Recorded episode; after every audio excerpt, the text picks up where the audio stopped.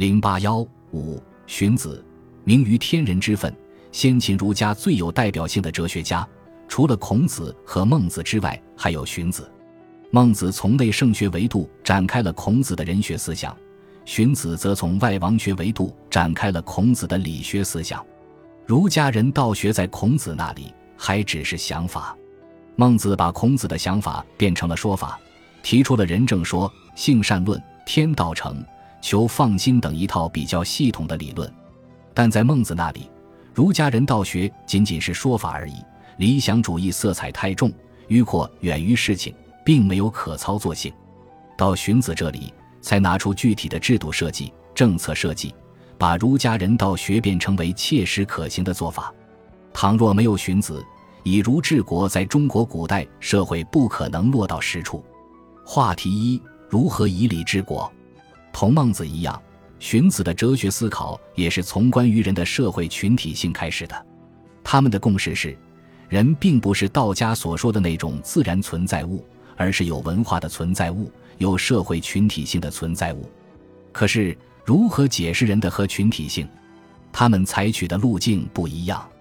孟子从观念的层面考量人的社会群体性，认为人具有向善的类本性，人以本然的善性为精神纽带，结成社会群体，阐发了孔子人的思想。荀子则从现实的层面考量人的社会群体性，认为人遵循礼仪规范结成社会群体，形成社会秩序，阐发了孔子里的思想。他们都主张消除诸侯国之间的纷争，在中国组建统一的大规模的社会组织，建立安定和谐、长治久安的政治局面。不过，他们拿出的政治方案不同。孟子主张施行仁政。荀子主张两手并用，生活在春秋末年的孔子已对周礼做了损益；生活在战国末年，荀子在这条路上走得更远。他从文化人类学的角度反思和理解礼乐文化，认为礼义是人类结成群体、组织社会、维持秩序的必要设施。荀子通过人与动物的比较，说明人的社会群体性。他分析说，人的气力不如牛大，奔跑不如马快。但人却能够驾驭牛马，这是什么缘故呢？其原因就在于人能够结成群体。人之所以能够结成群体，是因为人类创造了一套用来协调人与人相互关系的礼义制度。故意以分则合，合则一，一则多利，多利则强，强则胜物。人的生理结构同动物相比，并没有什么优势可言。但是人是社会群体性的存在，是智慧的存在。要使这个群体社会有效的运作起来，就必须有礼仪规范，有社会分工，有社会秩序。有秩序方能有分工，方能有和谐。荀子的关于礼的看法是很务实的，比孟子的人性善更深刻的看到人的社会群体性。荀子指出，正因为人类创造了礼义制度，所以才取得最为天下贵的地位。他指出，礼义的作用在于养人之欲，给人之求。及协调各个社会阶层之间的利益关系，他给礼下的定义是：礼者，贵贱有等，长幼有差，贫富轻重皆有称也。荀子所说的礼，其实是指君臣父子各守其位的君主等级制度。毋庸讳言，荀子关于礼义的论述表达了专制主义的政治诉求，但我们不能用现代的眼光指责他。荀子作为古人。当时所能想到的政治体制只有君主等级制度，不可能是民主共和制度。民主共和制度只能形成于市场经济发展起来以后，不可能出现在自然经济时代。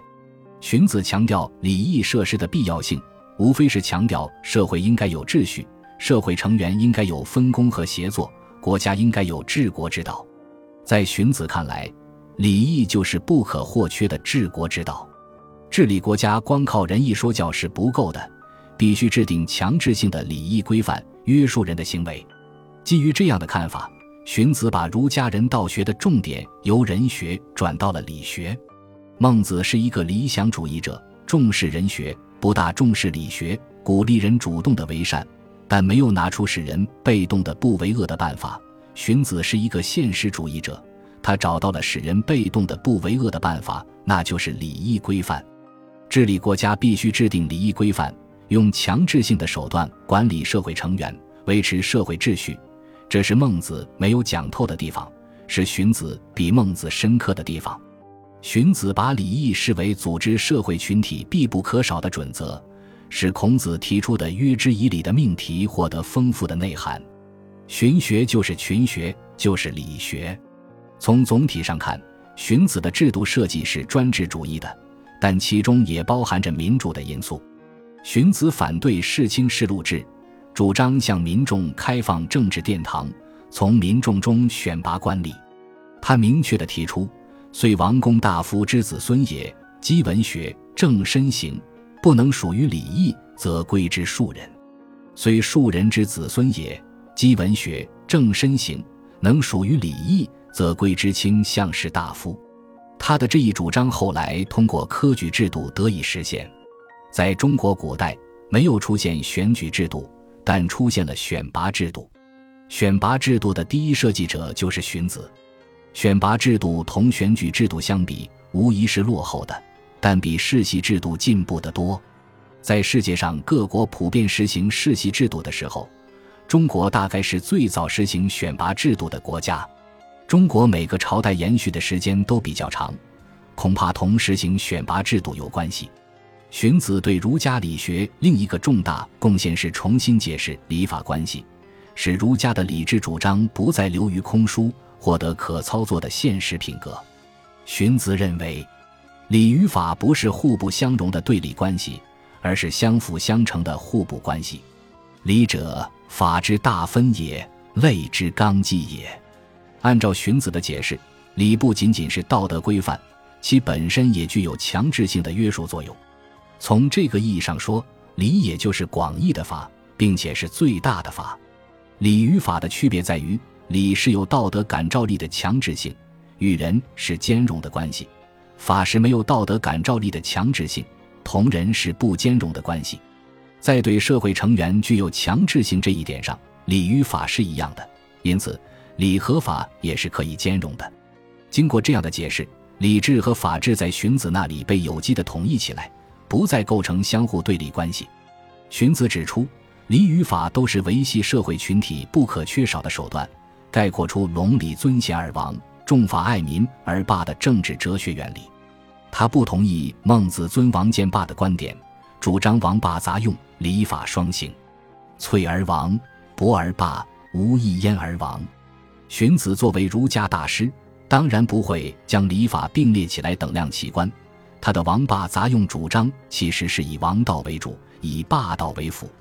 他的这一主张实际上为中国古代社会的统治者所采纳。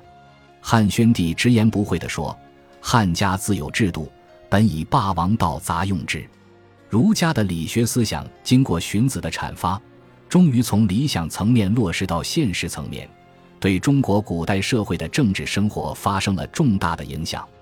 真正发挥了以儒治国的作用。从这个意义上看，谭嗣同千年来之学，荀学也的说法并不为过。